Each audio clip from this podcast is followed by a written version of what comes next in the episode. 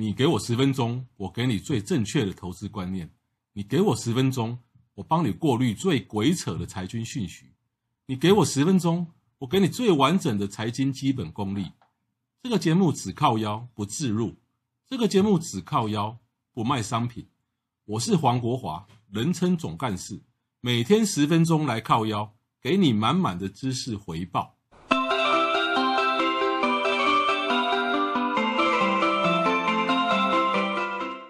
各位听众，大家好，我是小杨，欢迎收看今天的黄国华财经来靠腰节目。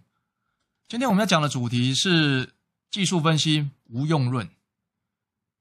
也许有听众会怀疑，电视上的老师不是都讲技术分析吗？很多网络上的一些啊、网页或者一些部落格、部落客，或者所谓的一些分析师讲的不是都技术分析吗？为什么小杨你说技术分析没有用？其实。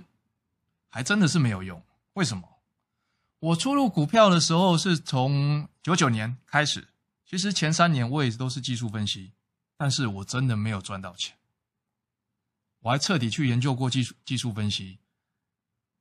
有一次呢，我帮一个很会旋转的波浪大师在桃园演讲，我帮他暖场。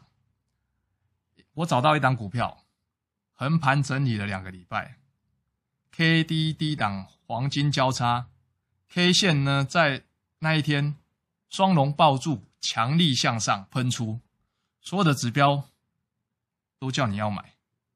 我那时候演讲的时候，就对现场的欧吉桑欧巴桑说：“你给他博贝，明仔载你也很会。”所以一点二十的时候，所有人都跑去买股票。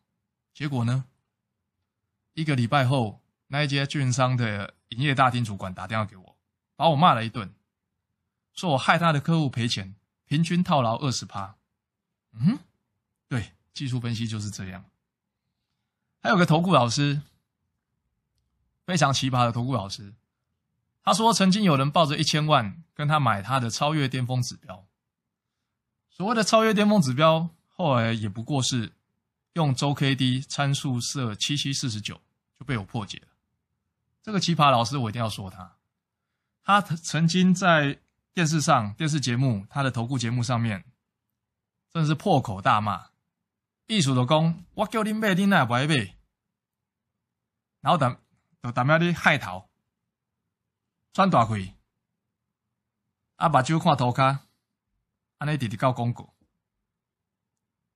很奇葩哦，就是有这种人，当初也红得不得了，一个月会费收三千万，可是我说真的。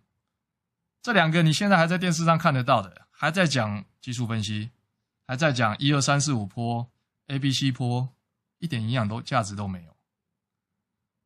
你都知道买东西要买便宜的东西，为什么你股票呢都会追贵的东西？就像鸡蛋好了，假设一颗鸡蛋一块，明天两块，后天三块，那四块的时候你会去追吗？或者说这两个礼拜的鸡蛋？都是一颗八块，结果昨天涨到十块，今天涨到十二块，那是不是喷出我明天要去追鸡蛋？不会嘛？买卫生纸了不起，就是用久一点，可是股票你追高绝对套牢。用价格去判断价格，很不合乎逻辑的问题。你买鸡蛋，为什么不是用品质来判断鸡蛋的价格？为什么不是用供需来判断鸡蛋的价格？为什么有的蛋就是卖的比较贵，有的就是卖的比较便宜？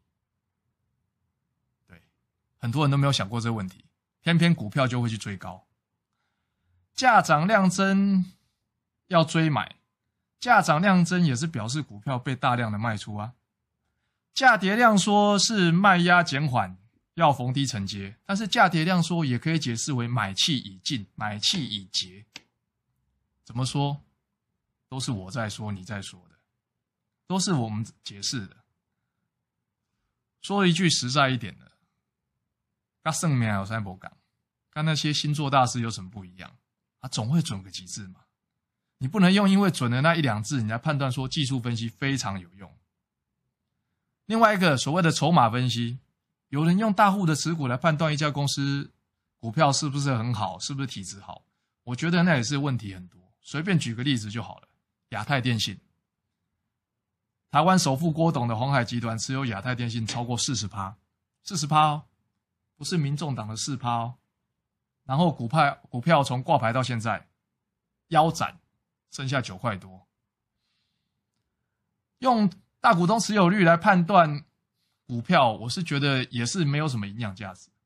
二零一六年的七月，台积电，台湾的护国神山，七月份的时候收盘价是一百七十二点五元，大股东持有率九十四趴。到了二零一九年的四月，台积电两百五十九元，大股东持有率还是九十四趴。对，有什么关联呢？有什么正正相关呢？还有人喜欢用董事长是不是正派作为参考依据。我不晓得有没有人记得上个世纪九零年代的最值得信任的企业家第一名是谁？就是你社会新闻现在常常看得到的孙道存。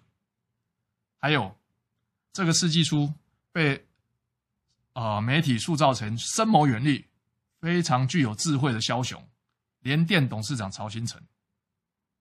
那个时候联电股价跟台积电是二比三，现在呢恐怕是快一比二十了吧。当然，市场上还是有人坚持技术分析有用论，这个我就不争论了。青菜萝卜各有所好，你走你的路，我过我的桥。只是我希望今天听节目的读者或者听众，你想想看，啊，开公司是为了要创啥？就是要赚钱嘛。为什么政府、证交所都要上市贵公司缴交财报？如果财报没用，那为什么要强制公布呢？财报。就看你用什么角度去研究它，去看待它。接下来总大会有一系列的财报分析的节目，希望各位耐心等候。谢谢。